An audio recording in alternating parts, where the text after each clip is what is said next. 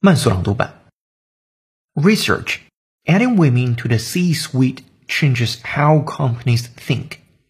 Research has shown that firms with more women in senior positions are more profitable, more socially responsible, and provide safer, higher quality customer experiences, among many other benefits.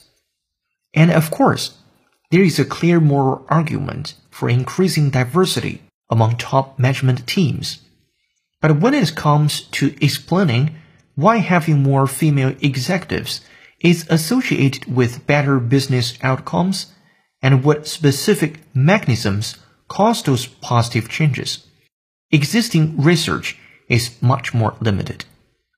We set out to explore these questions by examining exactly how firms changed their strategic approach to innovation after appointing female executives.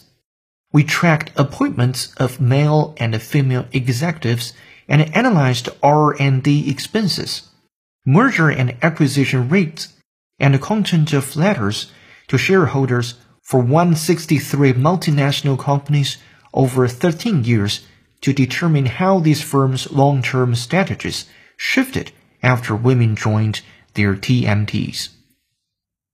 本节课程就到这里，浩浩老师恭喜你又进步了。